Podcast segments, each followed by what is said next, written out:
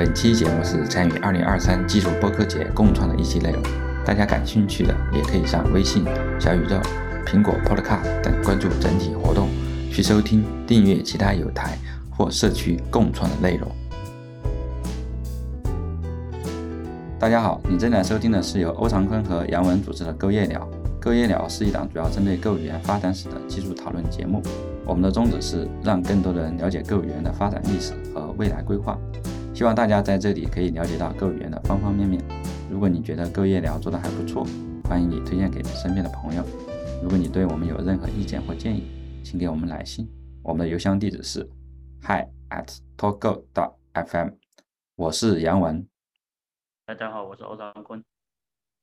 呃，大家好，叫我 Andy 就可以了。欢迎 Andy 来参参加我们的这个节目啊，我们呃很高兴可以邀请到 Andy。Andy 的话是有多款开眼项目，可能大家有一些已经知道，有 GoLet，然后有 Ant，然后也有 GoProject。我们要不先让 Andy 给我们来做一个自我介绍吧安迪。啊，好，我一六年毕业，一开始是在那个腾讯那边工作。我是一六年，然后到一八年底，然后后来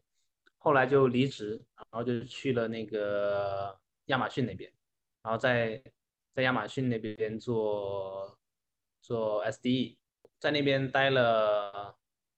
待了大概有一年多的时间吧，然后就离职了，然后就又回到那个讯。啊，在那个腾讯游戏里面做那个 infra，就做一做技术架构。哦，主要的话我。呃，我从毕业开始在腾讯、亚马逊，反正主要工作就是我使用过的语言的话，就是 C 加加，然后 Python，还有就是 Java，还有就是 Go。后来主要是在用那个 C 加加跟 Go 吧，然后做了一些开源，然后也给比较大的一些开源项目贡献过一点代码。对我个人的一个呃个人的一个方向的话，可能就是主要是网络编程相关的领域吧。嗯，大致就。OK，那潘少，你就是这个刚刚也提到有呃多门开发语言的这个经验嘛，并且也有一些开源项目。那呃，我们就先来说一说，就是你跟 Go 语言是怎么去结缘，就怎么去接触到 Go 语言，并且开始去用它，然后也用它去做了一些开源项目。你为什么喜欢它？嗯，好，嗯，我第一次接触到 Go 应该是在在在大学的时候。呃，大三左右吧，因为呃，就是上大学的时候，我一般是教那个这个语言，一般是从那个 C 跟那个汇编开始嘛，然后后面会学一些更上层一点的语言，就 C 加加，然后然后 Java，还有就是还有就是后面就自自己自学的那个 C Sharp。在大学的时候，其实我我自己的话，可能就是。就就干的事情就就比较比较多比较杂吧，就是就是各种语言的那个 事情可能都都都做过，然后就是用那个比如说用那个 C Sharp，然后去做做过那个呃 ASP.NET，然后去做那个网页，然后还有就是用 Java 的话也做过那个也做过后端，然后还有就是用 Java 也写过那个安卓，对，然后反呃。然后用 C 加加的话，因为呃 C 加加也也尝试去去去做过那个那个那个呃 Windows 上的那个那个图，就是那种图形开发嘛，就是做像比较老的那种那种像是 MFC。然后后来后来后来后来又接触到就是比较新的那个 Qt 嘛，然后都做了一点点东西。然后后来后来就是接触到了那个 Go，嗯。可能一开始是在那个图书馆吧，看到那个许世伟的一本书，对，然后他那个标题那时候我记得应该是说 Go Go 语言，然后然后副标，然后就是一个冒号嘛，然后就是说是互联网时代的 C 语言，所以呃，所以我一我一开始是被这个书的这个标题给吸引了，因为我个人是比较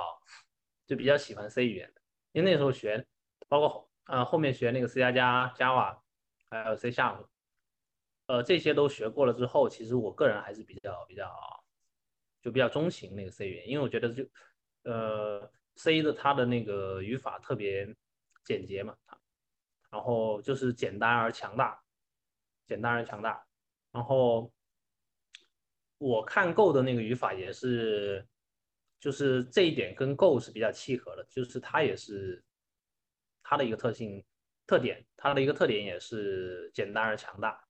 啊，但是因为 C 的话，因为它可能就是发明的比较早，然后可能也比较相对来说，相对来说会比较底层一点，呃，所以它也没有太多的那个太多的比较好的一些一一些一些标准库，比较丰富的一些标准库吧。然后因为 Go 推出的时候，它它其实就就就自带了一套那个很就比较丰富的一个一个标准库。然后可以做的东西就就就会比较多吧，然后也可以做很多比较好玩的东西。对，所以所以一开始就是因为呃许世伟大佬的那本书，然后去学了一下之后，然后自己去尝试了一下，发现呃就是他的就是他跟 C 就是有有一个有一个很很很重要的一个一个共通点，就是我刚刚说了，简单而强大。对，嗯，就是。它它它的这个特点，或者说它的这个特特性，就是我特别喜欢，所以我后后来就就就呃，因为那个时候还没有什么应用场景，因为 Go 的话，那那个时候它呃还没有还没有在在在国内就大大规模的在在应用，呃，所以那时候其实还是在用其他语言在在就是实际上要做一些东西的时候，还是在用其他语言，但我一直就是对 Go 有保持关注吧。啊，所以直到后来，其实直到后来工作以后，才才慢慢的，因为那时候购的那个版本也逐渐成熟了，然后也国内国外也有很多呃公司已经开始在用，而且那时候那个那个所谓的 Go 的那个所谓的 Killer 叫什么 Killer App，就是杀手级应用嘛。然后还是那个 Docker 嘛，然后那个时候是已经出来了，对吧？然后，然后，所以他他他对对对 Go 的那个推广，在全世界推广就是也也有很大的一个助力吧。所以在国内，在国内也也慢慢就是开始开始流行吧，就是还没有特别流行，但应该是也是开始流行。然后，所以我那时候在在在公司就开始尝试。去去去用用 Go 去写一些新的一些项目，然后用起来也是很顺手，用起来也是很顺手，所以这也是我我特别喜欢的，特别喜欢它的一个原因。刚开始就是看到许世伟那本书的时候，大概是什么时候？是一几年了？这个时间还真 确确切的时间，我我我印象里是是大二大三的时候。啊，大二大三那时候应该是一一四一五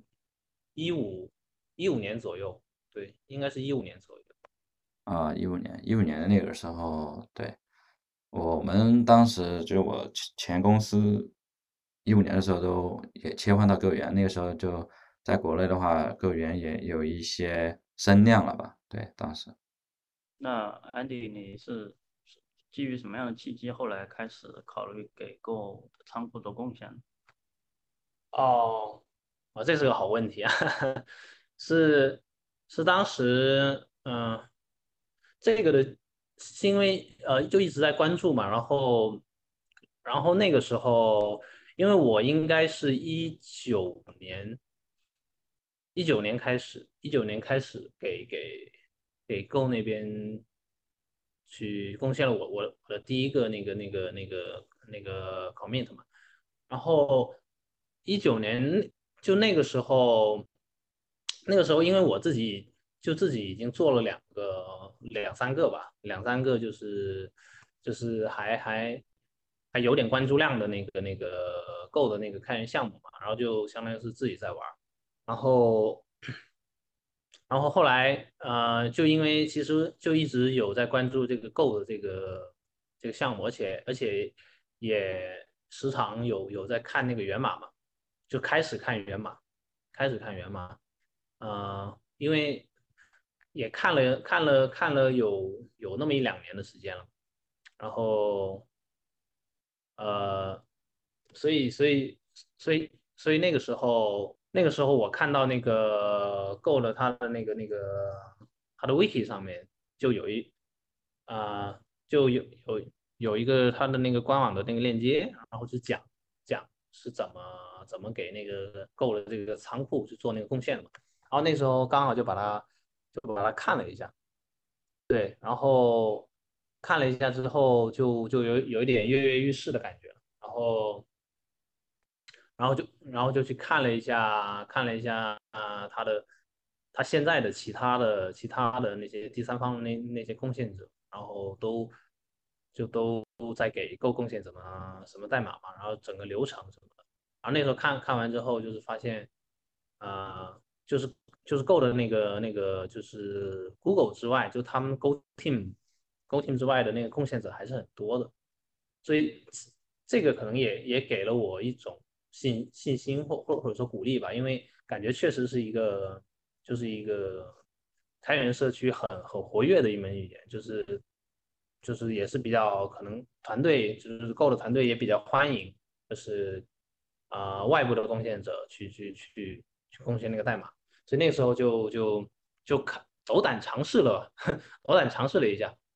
就是从从从几个比较小的改动开始吧，然后就是基本上是在熟悉它的那个流程吧。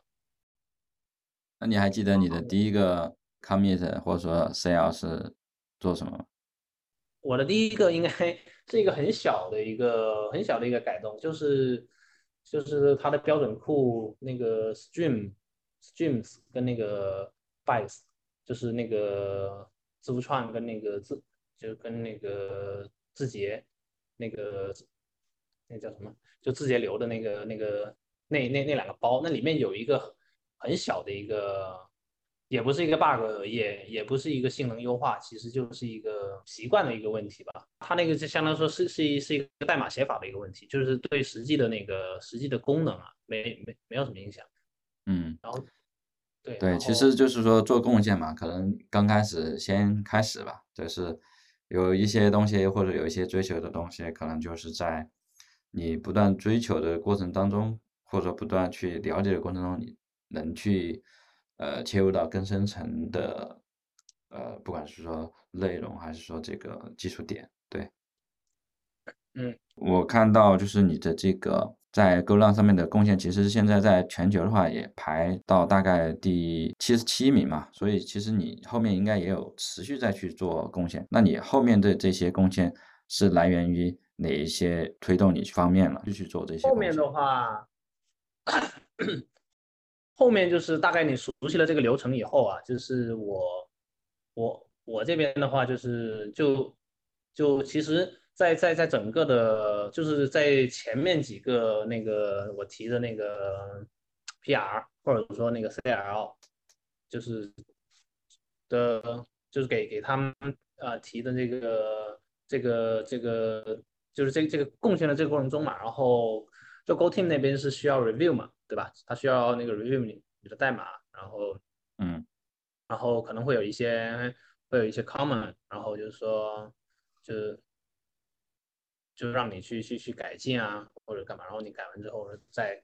再重新再重新 push，然后再再改就就相当于是跟这个 reviewer 就相当于是就一直在交互嘛，就是在前几个我我提交的这个 commit 这个过程中间，我我我个人的体验是比较好，就是就是我感觉，因为因为我当时就当时其实呃，可能前面一些都是一些比较小的一些一些贡献吧，当然有看到是可能是一些很很很知名的一些一些一些程序员大佬，对吧？然后就是你之前就可能就就就已经有知道他了，然后比如说比如说就是可能跟我这边就是交互最频繁的，就是就是 review 我很多代码的那个叫叫 Ian 对吧？叫 Ian Ian Taylor 对吧？他他是可能就是大名鼎鼎嘛，然后就还有其他的那个其他的大佬，然后整个过程中间就发现就是呃就是 大佬们都很很很 nice 对吧？然后就很很也也很谦逊，然后给就是给就给我们这种这种新人菜鸟对吧？然后是呃感觉是非常好了，就是所以所以这个这个体验是是导致说后面后面还还想说持续的给 Go 的那个源码做贡献的一个一个一个原因之一吧，对吧？然后第二个是，当然第二个更更主要的一个一个原因就是说是自己想学习嘛，想学习进步，然后想通过通过通过这个这个呃学习它的那个呃一门编程语言的它它的一些源码，对吧？然后就是精进自己的的编程能力，或者说是是技术水平吧。对，这个当然是可能是是更大的一个更大的一个一个主因吧。对，所以后来就是因为后来也持续一直在看够了一些源码，然后看的过程中就是就就会发现有一些地方可能是可以优化的，就是从我自己的观点来看，或者说有更好的 有更好的写法，或者说你想给它加一些加一点东西进去，就是你自己自己想要。就觉得 Go 应该有的一些东西，就大概是是是是这样的一个，就是在在在看源码的过程中，大概有有有有这些想法，所以就慢慢就就给他加。当然后来还有一些是可能会呃时不时去关注，就是 Go 在那个 GitHub 上面的的那个 issue，对吧？那个有人提 bug，或者或者说有人提那个 proposal，就是他想在网购里面加东西。加一些新的 API 啊，或者加了一些新的功能啊，或者是啊是啊反馈一些 bug，然后你如果说在你的能力范围之内，你觉得你能你能修复这个 bug，或者说你能给他这个给他给他的这个提案，你能实现他这个提案，那这样的话你就会就可以顺手去做嘛。OK。哎，那你在这个过程当中，因为其实也不断的在看源嘛，然后也不断的再去解决一些 issue 的问题嘛。哎，那你自己有过呃比较，说我去学习这些东西，跟我当时的一个预期学习的内容，和跟我在工作当中，因为其实开源或者说给 Go 做开源的话，还是呃相对说是在业余的时间去做了嘛，对吧？嗯，对对对。啊，我不知道，就是你自己现在回过头来去看的话，呃，有没有一些就是你自己的一些呃想法或者说观察点？呃，你是说在给他在给 Go 这个贡献源码的过程中，就自己实际的工作，或者是说自己的编程能力有有有比较相关的一些正反馈？就比如说我自己之前做的比较多的，就是像。做的比较多的一些一个方向就是那个那个网络，对吧？就是就是网络编程。所以后来我在啊 Go 里面的一些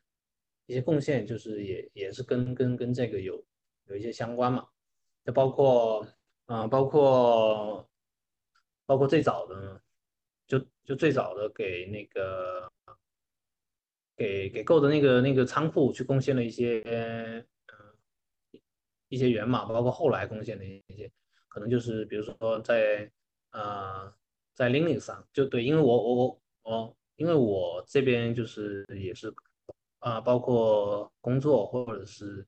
呃业余自己在研究的，其实啊研究最多肯定也是那个那个 Linux 嘛，就是所以那个 Linux 上上面的那个网络的一些东西，网络啊 I/O 啊这些东西，然后后来。后来的贡献里面，其实也也有跟跟这部分有有很大的很大的一个关联性的一些一些一些相关的一些啊，对一一的一些代码贡献，比如说那个 Linux 上面的的那个 I/O 多路复用的那个技术，就是 EPO 嘛，就是我我贡献过，就是有好几个就相关的那个嗯，就相关的那个 commit，啊，包括后来后来那个 Linux 的那个。Zero copy 的那个那那个技术嘛，后来也有也有给那个 Go 里贡献到 Go 里面去，然后包括现在还有一个在在在 pending 状 pending 状态的一个 pending 状态的一个一个 PR，也是那个零拷贝相关的，对，所以所以我感觉还是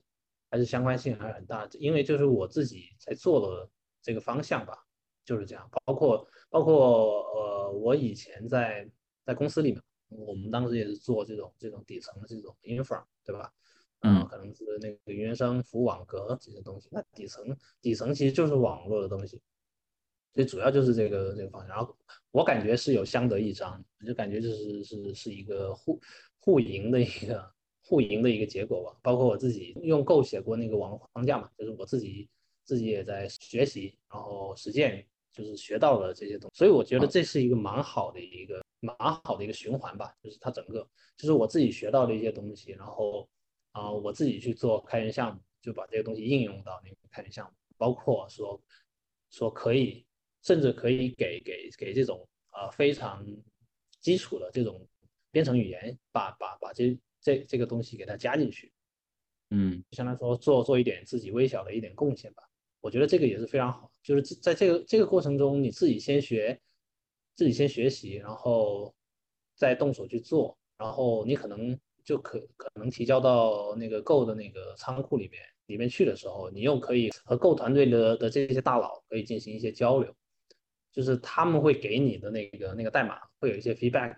就是一些 comment，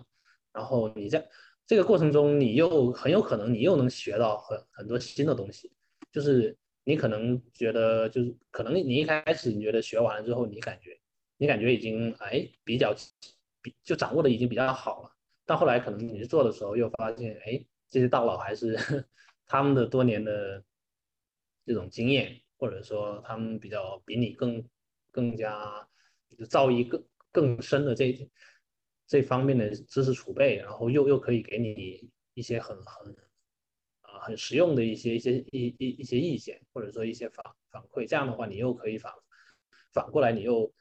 又又可以提升自己。对，所以我我觉得这这是一个很。健康的一个一个过程。那，那你觉得你觉得在你贡献的这么多 commit 里面，哪一个是你比较印象深刻的？觉得哪一个影响力给给这个团队带来的影响力最大，或者是给整个 Go 社区带来的影响力最大？呃，这个刚刚提到的说印象最深刻，呃，跟那个跟他。跟他这个贡献实际的那个影响力最大，可能他，我觉得他可能未必是同一个东西，他可能没没没有办法，他不一定是是说兼具这这这这两个特性。啊，我可以先说一下我我那个印象最深刻的的一两次，两次那个那个代码贡献吧。我呃，第一个就是就是早期的时候，就是早期的前几个前几个贡献里面。有一个是是呃是是啊，它的改动量会稍微大一点点，然后那个东西主要是什么呢？那个东西它其实就是那个呃，就是操作系统那个 i l 多路复用，这其实还是够网络相关的一些东西。它那里面有一个，它那里面有一个，比如说拿那个 Linux。举例嘛，然后他他用的是那个 EPO 嘛，然后 EPO 的话，他他做他那个 runtime 就是 Go 的那个 runtime，他他需要时不时的去，就是就是用户就是用户用 Go 进行网络编程的时候，可能有很多连有很多连接，然后 Go 的 runtime 需要管理，对吧？然后管理它它是它就是使用那个，比如说在 Linux 啊 Linux 平台上，它用的就是那个 EPO 去管理嘛。然后就相当于 EPO 这个 IO 多的复用，它就是一个一个所谓的 event driven，就是一个事件驱动的一个模式。就相当于说你的连接有有那个 IO 读写的那个，还有有 IO 读写的那个那个那个任务之后，它才会把它唤醒，它才会从那个呃从那个那个那个 EPO 监听实例里面去把它唤醒，对吧？然后就就可以拿出来。那平时没有的时候。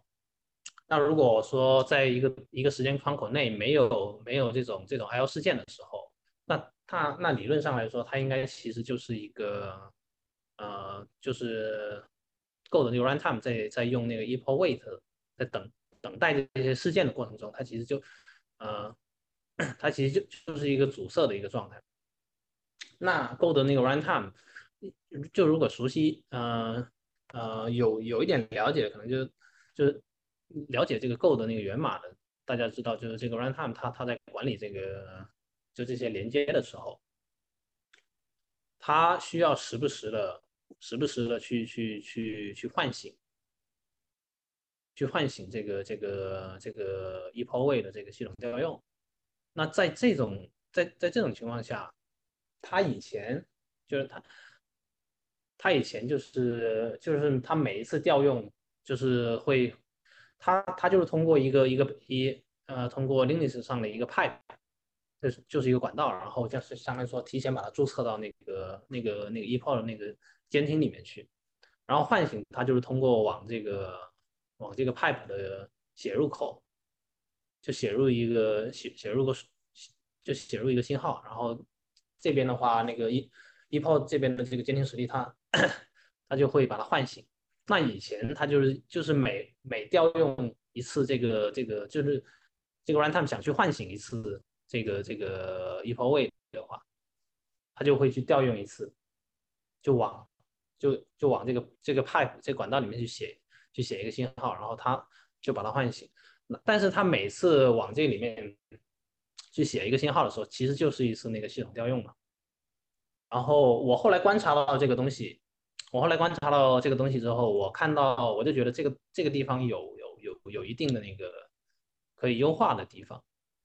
呃，就是你每次你每次去去呃尝试去去去去唤醒，就是。这个这个 EPO 监听实例的时候，其实不一定每次都要去去真真正的去写写那个写那个 pipe，因为这这是一次那个系统调用，系统调用其实理论上理论上来讲，它需要从那个用户台进入到陷入到那个内核台嘛，其实总归是会有一点损耗，是有那个成本的，所以我所以那个时候就相当于说，呃，我当时想就是说可以做一次聚合嘛。就相当于说，每次你往里面写，你要唤醒的时候，其实你比如说，假设说如果有那个有有并发去调用那个那个需要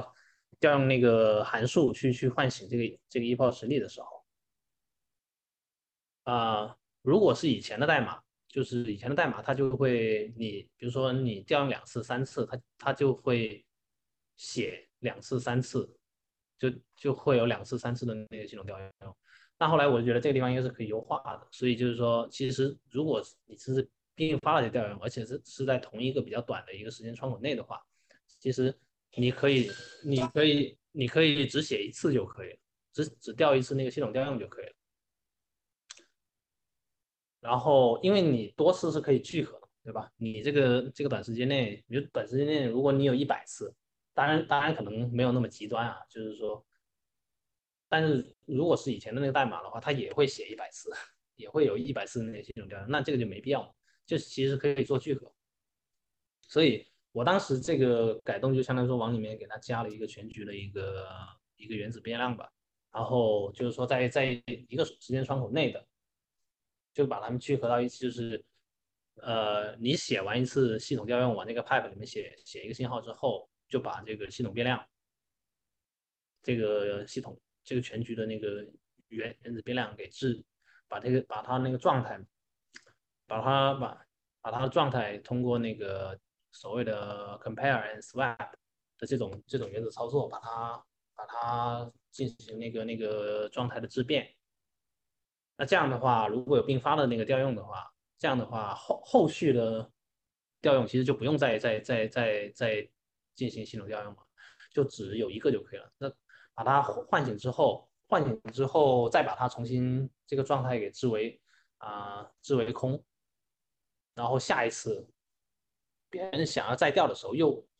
又可以继续写。这样的话，就是相当于说，在在在理论上是可以节省这种并发调用的这种减少那个系统调用。那这是一个呃这是一个改动吧？那这个为什么印象深刻呢？是因为是因为一开始一开始就是就是 review 我这个代码的是那个是那个 Ian，然后他他一开始其实他的他的态度不是很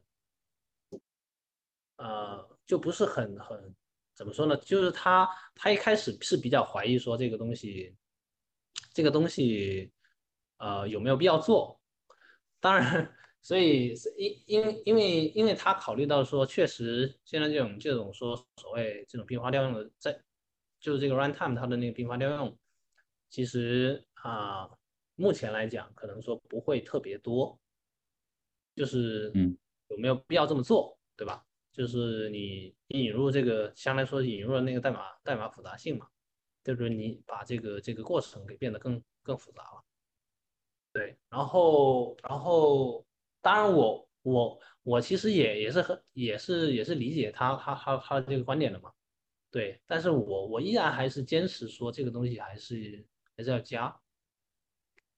因为我们现在，因为我，所以我当时就把那个把把我自己的那个想法就说给他听嘛，然后，然后我就呃就持续的跟跟跟跟那个燕在在在进行讨论，啊，就是就一直就就这个观点在在进行讨论，然后。然后，因为我我的观点就是，就是 runtime 它它它其实还还是有潜在的这种潜在的这种可能性，会会会会出现这样的这这种局面，就是需要在需要可能可能需要多次的去去去去去进行唤醒，然后也有可能是在那个在短时间之之内。那这样的话，我就一直，但后来后来就是不了了之了。后来就是这个讨讨论到最后，其实就相就相当于是双方各执一词吧。就是后来就是后来伊恩的态度也变得比较比较暧昧吧。他他他觉得也可以，他觉得说这个确实这个这个这个这个这个这个 idea 可能可能确实是可行的，就是说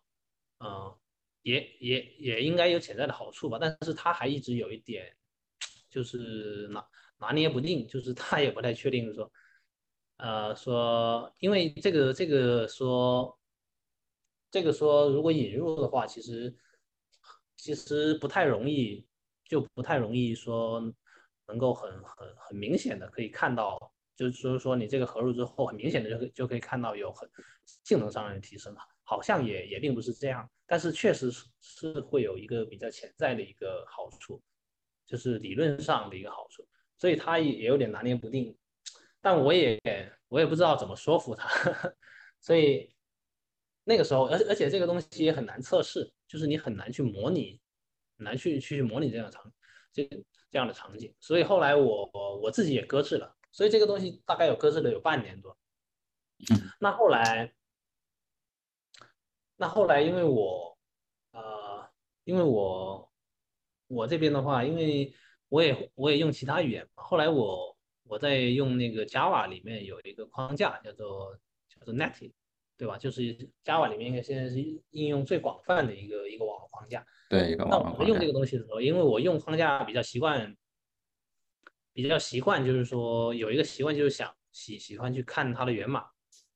然后后来我在看的时候，我就发现，哎，它里面有一个比较相似的，就是跟 Go 这个这个 runtime 这个地方有一个比较相似的一个地方，就是。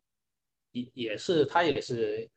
因为像因为现在这种所谓的网络框架，不管是什么语言，它其实啊主流还是基于说是，我们就说那个 Linux 平台是基于那个 Linux 平台那个 EPO 嘛，那啊那 Netty Java 的那个 Netty 它也不例外，所以它用的也是这个。然后我在看那个地方的时候，哎，我发现它有一个，就是它它也有一个需要唤醒这个这个 EPO 实力的这个需求。然后他也，呃，他这里面也做了这个，也做了跟我之前网购里面在网购那个提的那个那个那个提的那个那个 PR，跟我的思路就是基本上本质上一样的。所以我看到这个东西之后，哎，然后就启发到了我，我就觉得可能可以用这个东西来说服，来说服，来来说服医院，所以我就把。啊，然后，然后我为了保险起见，我记得我当时好像还去，因为这个启发了我的之后，我就发现，我就去找其他语言的这种这种网络框底层的这种网络框架，比如说 C 语言的、C 加加的，还有其他语言的，然后我都去找了一下，然后后来我发现，哎，其实还有蛮多，确实都有都有类似的这种这种思路。所以我就把把这些东西收集一下，然后就是，呃，在在在在那个 PR 里面就是重新激活了一下，然后就找那个 Ian，就把这些东西发给他看了一下，啊，后来后来他确实是是被我说服了，因为因为因为他之前就已经其实已经被我说服了差不多，但是还还处在一个最后的一个呃不太确定的一个阶段，因为他他也觉得说这个加进来可能确实也是啊，他觉得应该也是有好处的，但是他也还没有一个很强有力的一个观点去说服他。那后来我把这这些东西收集起来之后给他看，说其他的那个语言，其他的那个他们的网网框架里面也有类似的那个设计。然后我记得我当时给他说的就是说他们有这些东西，就其他语言里面有。然后我跟他说，嗯，说就是我们从结果去推导他们这个去反推这个过程，就是说，因为这些都是很广泛使用的网络框架，那既然他们已经加了这个东西，那我就。就是那我可以合理的猜测，就是说他们可很有可能是在实践的过程中遇到，可能是呃可能很有可能是注意到了这些问题，或者遇到了这些问题，然后加入这个东西之后发发现他们引入了这个东西之后，就是可能看以前看到有有这么一些问题，然后引入了这个东西之后，确实会有一些性能上的一些优化呀，或者说是一些好处，对。但后来，那后来那个燕就就应该是被我说服了，我我记得，所以后来这个东西啊，那个 PR 就顺顺利合入了。那这个是我印象很深刻的一个一个一个 PR，因为什么印象深刻？因为刚刚刚可能可能这个过程的曲折，呃，就是就大家也可以了解了，对吧？那那这个给我的一个启发就是很。我我觉得对对于我来说也是一个很很很很很重要的一个启发，就是这整个过程当中，我我就是我我意识到了，就是就这个东西啊，就是就是因为之前都是那种很简单的那种修改嘛，很简单就改一点的东西，对，都比较顺利的就合入了。那这个东西我我第一次遇到了一个一个阻力或者说一个一个挫折。但是最后还是顺利合入。那这个整个中间的这个过程中，我自己去去自己去那个复盘的时候，我就想，呃，对我自己来说也是一个非常好的一个非常难得的一次体验。就是你整个过程中间，可能我一开始也也已经差不多要放弃了，然后因为因为后来就不了了之了嘛，就是双方各执一词，然后大家都没有办法说服彼此，那。呃，虽然最后说可能可能那个 reviewer 他他他已经他已经基本认同了你这个想法，但是你并没有给他就是最后一击，就是没有给他一个很强有力的一个一个观点，最后的最后的观点，就是可以可以足以驱使他说，呃，他作为这个 maintainer，他愿意去帮你把把你的这个这个代码合进去的这么一个。最后的最后的一个很强力的、很强力的一的的一个观点，就是一个论据可以说服他。那那个时候其实我也放弃了，因为 我自己确实也想不到了，想不到了说有有怎么可以可以，我还有更更更更更加强有力的那个那个论点论据。所以，但是后来我又在在在学学习，在学习其他语言的那个。过程中反而反馈到反哺到了那个 Go 语言的那个的 Go 语言这边的那个那个代码贡献这边来，所以我觉得这是一个很神奇的一个事情。所以就是说，这给我的启发就是说，人啊，可能就程序员吧，程序员就不能不能说把自己固啊固定在某某一个技术站，或者说某某一个方向、某一个点上面，就这样就通过说所谓的你可以拓宽自己的眼界。然后你有时候，呃，有时候在一些可能没有关联的一些一些事情上，反而有一些很奇妙的一些联系。就是我刚刚举的那个例子，就是因为我原来是想着给 Go 去贡献这个东西，然后后来遇到那个阻力之后，就是我搁置了，搁置了，搁置了期间去去在 学习其他语言的那个过程中，得到了启发，就找到了这个关联。然后就反哺回那个 Go，那我觉得这是一个很很很奇妙的一个东西，所以这这个就是说，嗯，当你去拓宽自己的那个领域，拓宽自己的那个世界的时候，可能就会呃不经意的可能会会会重新会重新回到回到回到原来的地方。对，这个是这个是最深刻的一次的那个那个贡献吧。那那你觉得影响力最大的一个呢？影响力最大的应该还是那个网络相关的一个，就是就是有一个 Linux 平台上面的一个 I/O 零拷贝的那个东西，就是就是因为诶，因为 Go 本身其实已经支持了一些，就是 Linux 的一些一些零拷贝的一些呃一些场景吧，像是之前就是在我那个贡献之前啊，应该它是支持那个 TCP 连接到另一个 TCP 连接。之间的那个那个读写，i 那个 I/O 读写，还有包括那个所谓的 Unix 读卖的 socket，就是这种本地 socket 到 TCP socket 的 I/O 的零拷贝，就是数据之间的那个拷贝。还有一个就是支持了那个文件，就是磁盘文件，磁盘文件到那个磁盘文件到那个 TCP socket 的这个数据拷贝的零拷贝。然后还有一个就是文件。磁盘文件和磁盘文件之间的数据拷贝的这个零拷贝，那后来我我这边就给他，呃，我这边还有一啊，就还有剩下的几种场景是没有支持，因为像在 Linux 上使用最广泛的三种三种呃流呃三种这个流数据流数据的。流数据的这种属性的这个叫文件描述符吧，或者是就是其实就是 TCP socket，还有那个 Unix socket，还有就是磁盘文件，也就是这个 file 这三种。然后我刚刚说的那个就是 Go，它原先已经支持了四种，就是 TCP socket 到 TCP socket，然后 Unix socket 到 TCP socket，还有就是呃。那个文件到那个 TCP socket，还有就是文件到文件，就是这这几个方向的那个 I/O 拷贝啊，它已经实现了那个零拷贝。那还有我后来给他做又做又加了两种，就是就是 TCP socket 到那个文件，以及那个 Unix socket 到那个文件。啊，因为这个这个场景其实其实它也是一个实际从。实际存在的一个场景，就是一个很常见的一个场景，就是那个我们的那个日志上报。日志上报就是，比如说它是通过它过它通过我们的远端的 agent，也就是 client，就是就分布在那个那个客户端设备那边吧。然后它会有一些一些大量的一些，就是在各种各种各样的，不管是游戏业务或互联网业务，它它会有一些。数据的一些一些上报，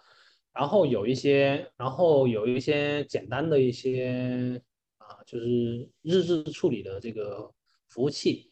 它就会有，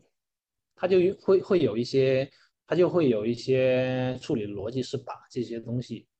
啊存到暂时先存到那个那个那个本地的那个服务器磁盘上面去。就原封不动的把这些东西存到你的磁盘上，然后会有一个另外的一个所谓的一个 agent，或者说是一个数据采集者吧，就是所谓的 data data collector，然后把这些磁盘文件在固定的这某个地方，然后把它这些东西消费掉，消费完传到那个啊，先进行数据采集嘛，然后传到那个那个日志系统里面去，就大概会会会会有这样的一种场景。那这样就是，也就是说，在这个过程中，它就如果你能，就是，也就是说，我们是 TCP socket 到那个磁盘文件的这个这个 I/O 拷贝的过程中，原先是不支持零拷贝。那如果能够支持零拷贝的话，那整整体的像这样的一个场景，就会有一个质的飞跃，就是一个性能会有一个质的飞跃嘛。所以后来。所以，因为有这样的一个现实的一个基础去支撑我，后来我就去把它这个东西，去在 Go 里面去给它支持了，就给它实现了，实现了这一部分。当然，这整个过程也是非常曲折，因为，因为它那个东西很难，在在在现有的，在有一些那个可以说是 Go 它以前的那个技术在吧，就是它一开始的那个设计。就是并没有考虑到这种情况，就导致这个东西就比较难做。呃，所以在做的过程中，就是一开后来也是 Ian，对 Ian 在 review 我的代码。那一开始，呃，我跟他讨论了很久吧，然后其实一开始他其实 Ian 他自己也没有一个特别好的思路，所以他大概也只只是天马行空了，然后就是很发散的就给我给了他的一些给了他的一些想法。但后来被证实，很多想法都是没有办法走通的。那后来我就啊，包括从他的建议里面，我自己也去，我自己也去想，自己也去考虑。后来也是不断的修改，不断的修改。啊，后来就是找到了一种方法可以实现，但这种方法就是很复杂，很复杂，改动也特别多，就是。因为中间就涉及到可能就就不仅仅是网络相关的一些东西，还涉及到一些啊需要改动到 runtime，它那它那边的一些代码，一一小部分代码。那后来但确实最后也跑通了，它这个就 work。但后来这个方法就是后来有另一位 Go Go Team 里面的成员，然后他也加入进加入这个讨论，因为最后我们跑通之后，其实依然已经。已就已经同意合入这个代码了嘛？但是后来后来 Go Go 的这种这种 review 的策略变化了，因为从早期的只需要其实只需要有一个成员同意就可以，后面就变成了说需要至少有两个 Google Google 的那个那个 Go 的那个那个为那个 maintainer 同意了以后，你才能把代码合入。那后来这个一开始一 就是我们第一第一个方案跑通了之后，Ian 应该是已经同意了。那后来有另外一个呃，有另外一个成员，就另外一个 member，就是 Go Go Team 的 member，他他进来以后提了一些他自己的想法，他提了一些，因为他觉得这个第一种实现太复杂了，而且呃改动的地方涉及改动的地方也有点多，他觉得这样，呃，他可能有他自己的一个考量，或者说他自己的一个。呃，他自己的一种一的一种观念来看的话，就他不太喜欢这种实现，所以他就参与到这个讨论之后，然后我我就和他一起又又开始讨论有没有新的比较好的方法。那后来就是在不断的讨论过程中，确实啊，就是出现了一种大家三方三方我包括那两位 reviewer。都认同的一种方法，确实是思想火花的碰撞然后就是出来之后，就是啊，大家都同意了，然后就也比原来那个方案要简单许多，最后也就合入了。对，所以这整个这个可能是会影响会比较大的一个改动吧。因为因为说实话，其实大部分互联网业务其实它主要主要受益的一个地方，其实还是网络 I/O。就就其实都是网络服务，那这样的一个呃 Linux 上平台上的一个网络网络 I/O 的一个改进的话，我认为应该是会有比较广泛的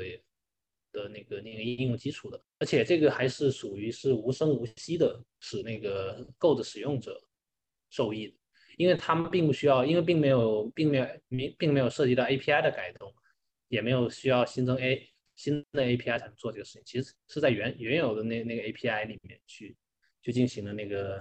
底层的那个优化。那可能对于很多之前就已经在用这个场景的那个 Go 的使用者来说，他可能就升级了版本之后，可能就会意外的发现说，突然会有一个他的服务，就是如果是刚好呃刚好就是击中了这个应用场景的话，他可能就会发现说。会有一个比较大的一个性能的一个提升。对我其实听下来发现，嗯，包括你这一个印象很深刻的改动和一个影响力比较大的改动，其实，呃，都属于呃特殊场景下的优化，对吧？因为像你说第一个第一个 commit 里面，其实你们彼此之间没有办法说服自己，说服对方，是因为，嗯。对，对方双方都没有看到一个比较强有力的证据。对，嗯，对，以前是呃，一般情况下是说我们可能做一个做一个性性能测试，然后那么我们会有一些数据来结果来支撑这个变化啊，然后那当时是没有这这种性能测试来对，因为前面也提到了嘛，就是这个场景它很难模拟，就是不太好模拟，因为它它涉及到它涉及到它涉及到其是是是那个 runtime 里面的那个调用，那这样的话其实就它就不像是一不像是一种所谓的怎么说呢？就是比如说你可以像其他的一些优化，你可以写一个写一个 benchmark，就是 Go 它本身那个工具链也支持。其实你就是如果你只是说你优化是某一个函数。对吧？某一个函数，某一个某一个 Go 公开的 API，你可以直接写一个那个是去测。但它，但第一个的那个我刚刚提到的那个就是那个 commit，它是是因为是因为是是是那个 runtime 它内部的一个改造，也不是改造，就是它它 runtime 它它内部的一个它内部的一个优化。那这样的话就很难去模拟，